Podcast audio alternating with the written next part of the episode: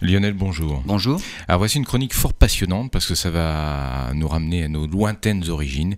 On a trouvé des traces de pas d'il y a 6 millions d'années. C'est important de le, de le souligner. Ah bah 6 millions d'années, on va battre un record. Ah bah oui, les hominidés étaient déjà euh, presque debout. Ben, ça veut dire ça en fait, exactement. Alors en 2017, c'est une équipe internationale de chercheurs qui a découvert en Crète des empreintes de pas fossilisées donc, hein. une cinquantaine de traces de pas fossilisées dans le sable et les premières datations montraient qu'elles remontaient à au moins 3 millions et d'années. Donc, au moins l'âge de l'Australopithèque Lucie, notre ancêtre pré-hominidé. Une nouvelle datation, avec des méthodes plus modernes et bien plus précises, font remonter les empreintes maintenant à un peu plus de 6 millions d'années, ce qui en fait la preuve la plus ancienne de la présence d'hominidés sur Terre.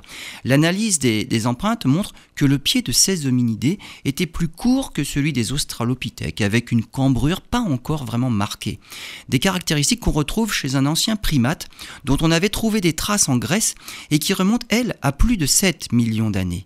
À cette époque, la Grèce et la Crète étaient reliées par le Péloponnèse, et les chercheurs pensent qu'une migration s'est opérée de l'Europe vers l'Afrique à l'occasion d'une désertification du continent européen. Une thèse qui mène à une autre qui indique le développement d'hominidés européens en parallèle de ceux qu'on connaît déjà en Afrique, de quoi remettre en cause la théorie de l'origine de l'humanité uniquement en Afrique.